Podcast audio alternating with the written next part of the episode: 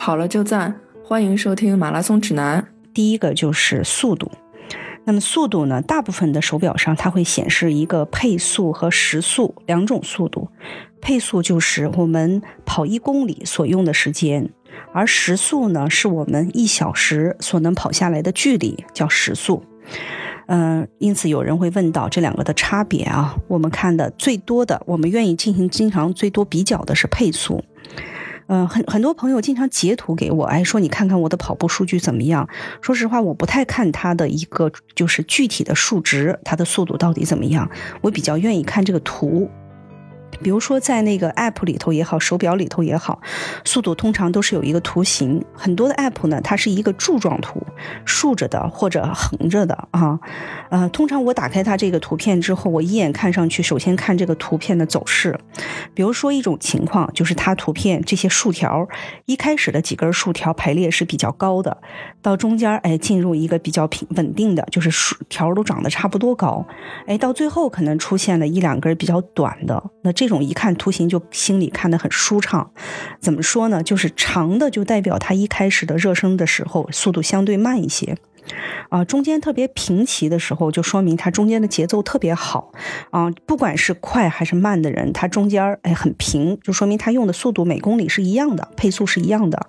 到最后哎稍微变短一点的那一两根，因为它都是按照这个每公里的用时在显示这个柱子，啊，那就说明它今天这个余力跑的时候是留有余力的。最后的柱子短，它最后两公里反而用时更短。所以我特别。重视这个图形的问题，而有的人的这个图拿过来以后，要么是参差不齐，那就是忽快忽慢；要么就是一开始出现的几根柱子特别短，然后中间参差不齐，然后最后。反而是那个柱子变得特别高，那就是一开始你跑得太快了，然后最后的时候没什么余力了，这柱图就会变得特别高。所以，我我觉得大家就是，不管我是一个八分配速的选手，还是我是一个五分配速的选手，其实这个绝对的数值不是最重要的，而是相对说你在这一次训练中间，你的安排的这个图形啊，更显示你的能力和你对你自身体能的一个分配的情况啊。我看有一些专业队或者是专业教练给的一些计划，他会用就是放松跑进行冷身。这样的话，那是不是比较理想的一个配速图的话？如果说长的句型表示慢，那是不是应该就比如说一开始